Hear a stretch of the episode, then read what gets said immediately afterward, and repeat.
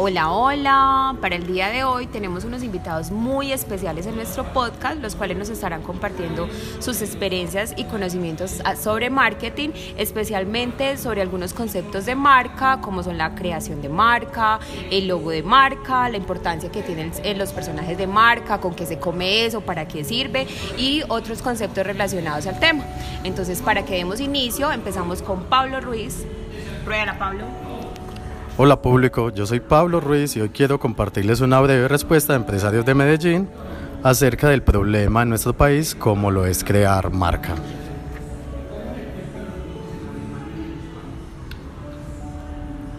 Empresario de la ciudad de Medellín y actualmente es creador, amo y señor de la empresa eh, Chabuca, que es de comida peruana. Entonces la fase pues la siguiente José, ¿cuál cree usted que es el problema que tienen las empresas para crear marca? Bueno, buenas tardes, Pablo. Eh, realmente yo pienso que el problema para nosotros los empresarios es que hay mucho desconocimiento acerca de los registros y las patentes de marca. Eh, y por otro lado, también creo que es un proceso que es tedioso, es caro y en realidad hay muy pocas personas que saben asesorar realmente con, con este tema. De acuerdo. Bueno, José, muchas gracias por su respuesta. Siguiente. Eh, buenas tardes, hoy tenemos a nuestro invitado de honor, el señor Antonio Mejía, quien es un líder empresarial para agencias comerciales de la compañía Tigobune. Y le vamos a realizar la siguiente pregunta. Antonio, ¿cuál considera usted que es el problema que tienen las empresas para crear marca? Para mí su principal problemática es la tramitología y los altos costos que puede tener la creación de una marca, ¿sí? porque el empresario empieza con, con muy bajo presupuesto y nuestro gobierno no, no aporta o no ayuda, no da subsidios para posicionar marcas. No aporta lo suficiente. Exactamente. De acuerdo. Eh, bueno, Antonio, muchísimas gracias por su respuesta. Con mucho gusto, don Pablo.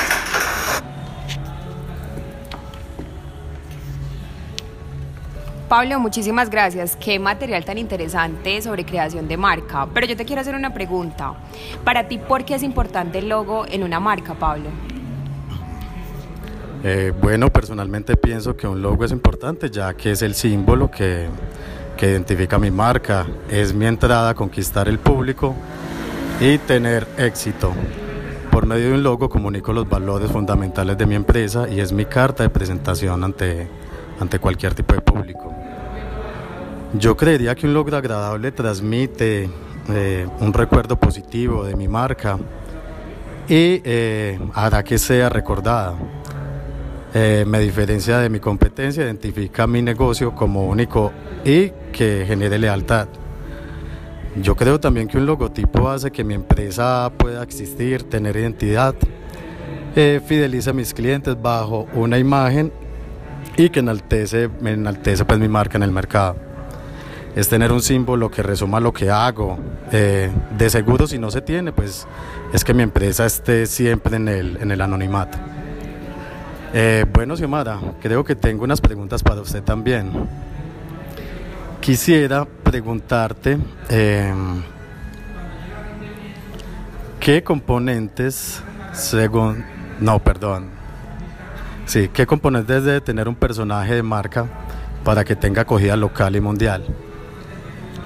Bueno, eh, primero que todo, es eh, entender que, es un personaje de marca, ¿cierto? Es lo principal. Entonces, entendamos que eh, el personaje de marca es un activo de la marca, valga la redundancia, o del branding, que busca darle a través de animación y diseños eh, una, una vida, ¿sí? Con la finalidad de tener un acercamiento y una empatía con el nicho que se, se, se esté trabajando.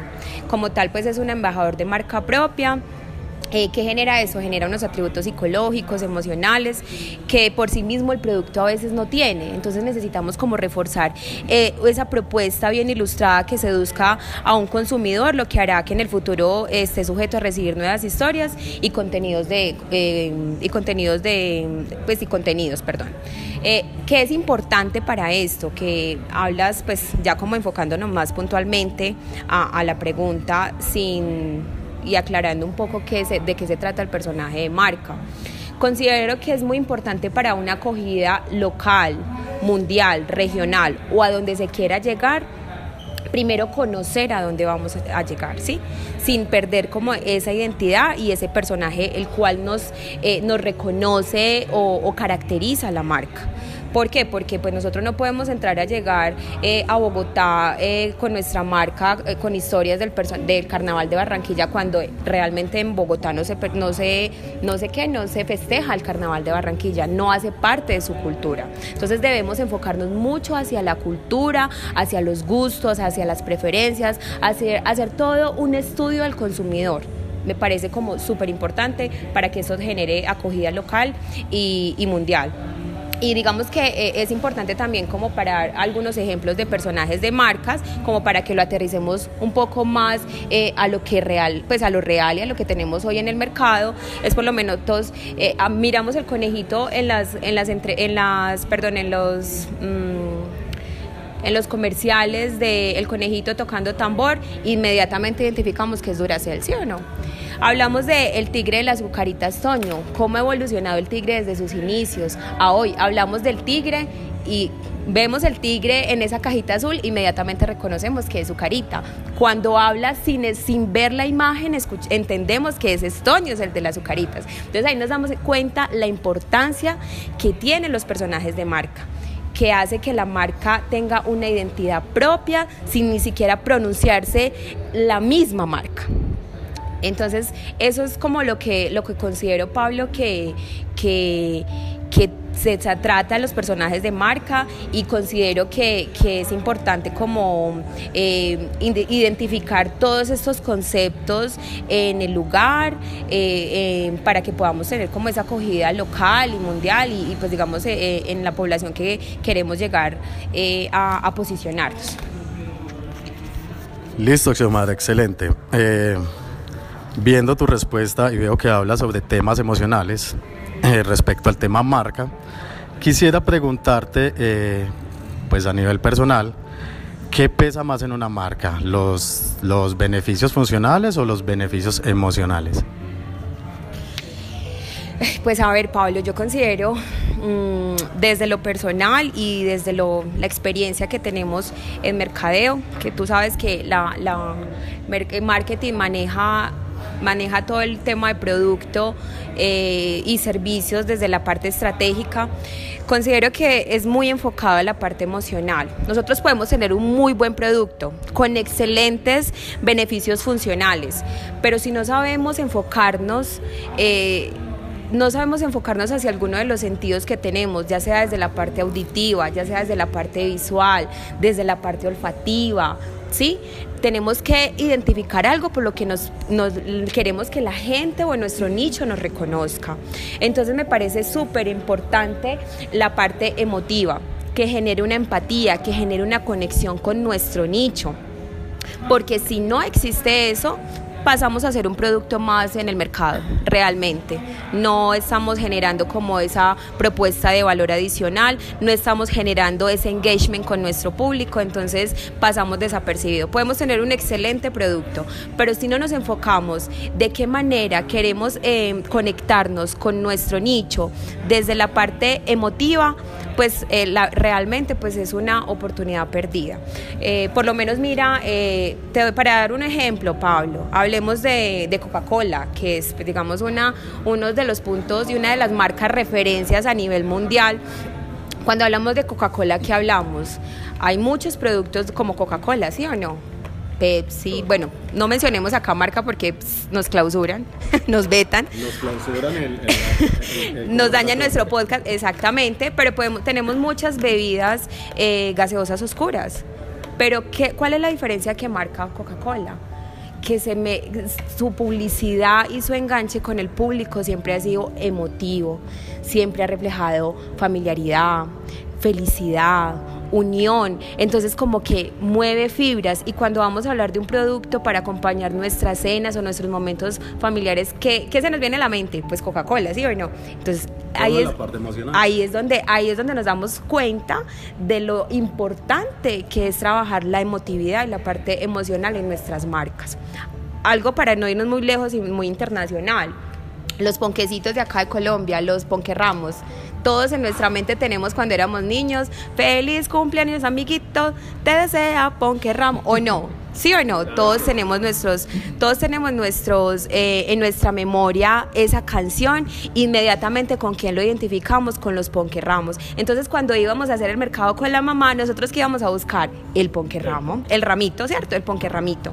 Entonces es como ese tipo de de conexiones que se hacen con las marcas. Entonces, para responderte puntualmente la pregunta, si tú me preguntas, me la, me la haces nuevamente, y eh, sí considero que es fundamental enfocar un producto eh, y hacerlo, eh, pues enfocar un producto hacia la, emoción, hacia la parte emotiva con el nicho que sea un producto funcional, claramente porque tener alguna función, algo muy puntual, pero que se enfoque y que haga un engagement con alguno de los sentidos a ese nicho al cual nos vamos a, pues a, dirigir. Entonces, ese es mi concepto, Pablo, y eso es lo que yo pienso. Bueno, entonces como para, dar continuidad, aprovecho que tenemos acá otro experto, mejor dicho, en marca y en mercadeo, que es, eh, ya se los voy a presentar porque yo sé que las chicas están muy interesadas en nuestros invitados el día de hoy. Y eh, Edison, para ti, ¿qué tipo de contenido eh, realiza Juan Valdés, como para enfocarnos en algo también muy colombiano, para mantener vigente su liderazgo, ¿sí? Que, nos, que siempre lo, referencia. Con las preguntas anteriores. Bueno muchachos, eh, Pablo, Xiomara, ¿cómo están? Un saludo muy especial a la mesa de trabajo, muy contento de estar acá, compartir conocimiento eh, y conceptos sobre todo. Bueno, referente a la pregunta, muy emocionante tocar un tema tan coloquial, tan de la casa, tan colombiano, tan de nuestras montañas como es la marca Juan Valdés. Eh, me preguntaba Xiomara qué, qué tipo de contenido eh, realiza Juan Valdés. Pues vámonos directamente a lo que les decía, a lo coloquial, a lo chévere, a lo nuestro. Para mí, eh, Juan Valdés realiza un tipo de contenido muy emotivo, demasiado eh, emotivo, em, relacionado muy estrechamente con los campesinos nacidos en nuestras montañas, en las montañas colombianas, resaltando sus valores, em, como lo es el, tesón. El tesón es berraquera, es, es, es empuje y la capacidad de salir adelante eh, la capacidad de salir adelante frente a cualquier circunstancia. Bueno, y además un esfuerzo colectivo entre el mismo gremio. Excelente, Edison. Eh, Edison, y explique por qué la autenticidad o legitimidad son importantes para la creación de marca. ¿Qué ¿Usted qué opina al respecto? Bueno, muchachos, les cuento en mi opinión, sería, en la creación de una marca es indispensable tener un sinfín de conceptos y temas, los cuales forjan el ADN o el alma de una marca. Entre ellos vemos eh, con gran relevancia el tema de autenticidad, que finalmente es la, la, la que marcará eh, una diferenciación ante las demás marcas. Una marca auténtica que muestre sus inicios con transparencia llega más fácil y rápido a la mente del consumidor. Bueno, un, claro ejemplo, como ya lo estamos hablando, es Juan Valdés. Eh, cuando eh, en los años 60 realiza la campaña y muestra su logotipo del campesino con el, con el caballito y el café. Eh, esta marca se apoya en la creación de un personaje como instrumento que le comunica a los consumidores por qué el café de Colombia es diferente. Entonces aparece Juan Valdés como marca, que nace como una forma de educación, eh, que le está diciendo al consumidor, este café se coge a mano, este café tiene estos procesos y sabe diferente, y por ende tiene un mayor valor, un mayor valor que usted debe estar dispuesto a pagar, un valor incalculable. Bason, excelente. Me parece que toda esta, compartir todos estos conocimientos son eh, engrandecedores para nuestros marqueteros eh, y les quiero agradecer enormemente porque yo sé que sacaron un espacio de su agenda, de su aprieta tan, eh, perdón, su agenda tan apretada agenda. Sí, ya como que a esta hora estamos un poquito cansados. su apretada agenda para compartirnos el día de hoy como las experiencias, los puntos de vista y que nos puedan aterrizar un poco más de no es sacar una marca por sacarla, sino que hay que generar toda una, una estrategia y toda una planación previa para poder trabajar sobre la misma. Entonces, chicos, muchas gracias, feliz noche para todas y nos vemos en nuestro próximo podcast. Igual.